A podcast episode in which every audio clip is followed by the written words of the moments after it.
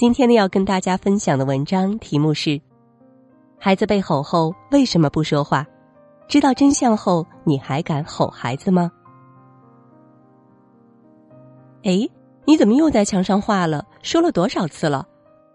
小美刚冲完宝宝在厕所挤出来的泡泡，又看到孩子拿着画笔在墙上作妖，她一把夺过画笔，忍不住朝孩子大吼。孩子面对着墙壁，手举在半空。愣愣的站着，过了好一会儿，才回过神来，哇哇的哭了起来。你还有理哭？跟你说了多少次，画画要在纸上画，就是不听。你要气死妈妈吗？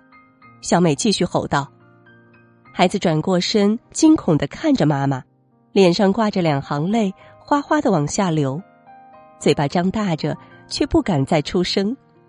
世界突然静止了。小美看到了孩子受惊的脸，心中的怒气又化成了内疚，心疼的把孩子搂进怀里。嗯，妈妈不要我了。孩子紧紧搂着小美的脖子，生怕妈妈真的不要他了。小美知道，因为自己重新返工，工作压力大，看到孩子调皮就控制不住发火。不仅是小美，曾经一期国内作业调查显示。全国将近百分之九十的家长都曾经吼叫过孩子，孩子磨蹭、顶嘴、功课不好、调皮贪玩，加上家长工作压力大，心里总有烦心事儿，憋着各种无名火，一言不合就开吼，吼完就后悔，成为许多家长教育孩子的恶性循环。最近，杭州一所学校也做了一项调研，发现有五类家长最被孩子嫌弃。其中就包括只会吼的父母，孩子们表示被吼愣了，至于吼了什么，一概被屏蔽掉了。对孩子大吼大叫，对孩子来说不仅一点用都没有，反而会影响和父母之间的感情。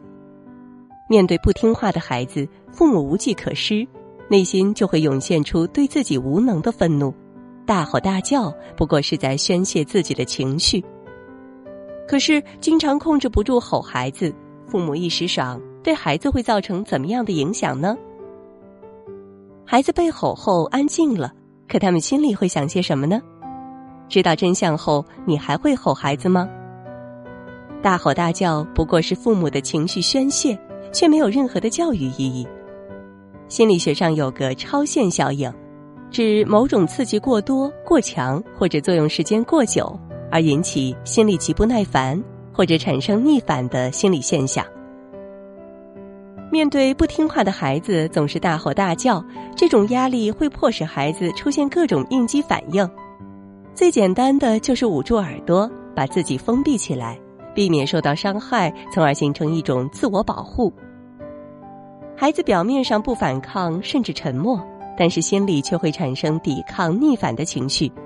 即使父母给出的建议是好的，孩子也不会接受，而是选择对抗，这是父母最不想要的结果。美国儿科学会的研究表明，朝孩子大吼大叫的后果跟打骂、侮辱孩子一样，都会提高应激激素水平，从而导致大脑结构发生变化。大吼大叫真的可能会改变一个孩子。教育专家陈鹤琴说：“孩子幼小的心灵极易受到挫伤。”任何粗暴武断的教育方式都是不合时宜的，只有用温和的方式，才能走进孩子的心灵。爱之深，责之切。为了孩子的健康成长，即使再愤怒，也要学会控制自己的情绪，不要毁掉孩子一生的幸福。面对越小的孩子，越容易失控大吼，因为我们会普遍认为，越小的孩子越听不懂大人的话，非得吼才有用。可是对孩子大吼，孩子接收的是什么呢？前不久，Kimi 的妈妈在 Kimi 的书桌上发现了一张描绘妈妈发火的变身过程图。Kimi 描绘妈妈顶级愤怒时，双眼突出，比脸还大，还会喷火。说完后，妈妈都感受到孩子想逃跑。愤怒的妈妈在孩子眼中就像一头会喷火的怪兽，弱小的孩子恐惧的只想逃离。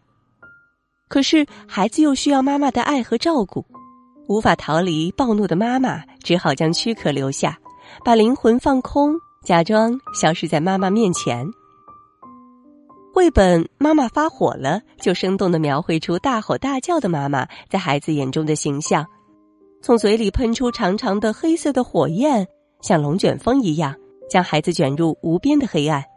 孩子想哭却哭不出来，在妈妈面前，孩子突然消失了。妈妈不知道，孩子其实是被他愤怒的黑色火焰吞噬了。妈妈跋山涉水寻找孩子的途中，听到了孩子的心声。妈妈每次看到我就告诉我要老实做好，每次她叫我老实一点儿我心里就特别委屈。妈妈总是对我大喊大叫，每次她冲我吼的时候，我身上的小泡泡就噼里啪啦的往下掉。如果总是这样，我的身体就会越缩越小了。妈妈一生气就总说要被我气死了，可是我真的真的很爱妈妈。对不起，小山。妈妈真的很对不起你。听到真相后，妈妈泪如雨下，无力的瘫倒在地上。这时，小山终于又出现了。小山，对不起，小山，妈妈爱你。妈妈紧紧抱住小山，小山也紧紧抱住了妈妈。弗洛伊德说：“所有成年人的伤都是在童年时期留下的。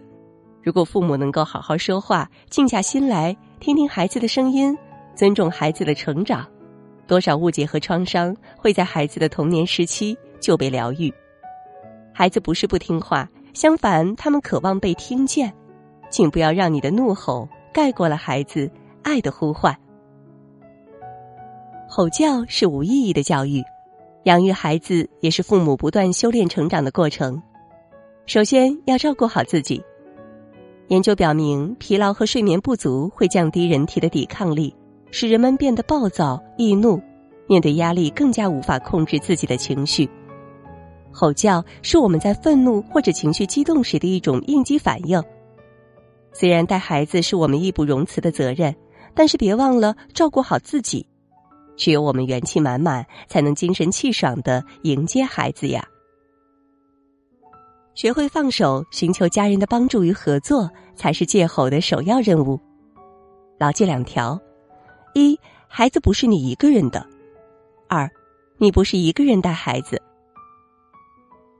低声说话代替高声吼叫，其实有时候父母一个严厉的眼神就足以对孩子产生威慑力。心理学家曾经做过一项研究，发现处理同一件事，用低声调，孩子更容易接受。当父母刻意降低声音说话，情绪也会随之变得冷静，会变得更理智。这种情绪也会传递给孩子，使孩子跳出情绪误区，理智思考。低声教育是给孩子最好的礼物。忍不住吼了，请真诚的向孩子道歉。孩子身体上的创伤需要父母的包扎，心灵的创伤更需要父母的疗愈。忍不住吼了，孩子，请对他说：“爸爸妈妈大吼大叫，不是你的错。”是爸爸妈妈没有控制好自己的情绪，有话应该好好说。无论我们怎么凶孩子，孩子都渴望与父母的连结；无论我们怎么吼孩子，孩子依然渴望父母的拥抱。只要一句对不起，孩子会义无反顾的原谅我们。本以为我们是如此深爱着孩子，其实，孩子对我们的爱更深刻，更纯粹。我们只爱听话的孩子，而孩子爱我们，只因为我们的名字叫妈妈。孩子无条件的爱着我们，无数次原谅我们，而我们也愿意在孩子面前诚实的面对自己，接纳不完美的自己，也接纳不完美的孩子。为人父母是一辈子的修行，正是孩子的不足，才给了我们成长和学习的机会，也让我们看到自身的不足，在不断修炼中。成为更好的父母。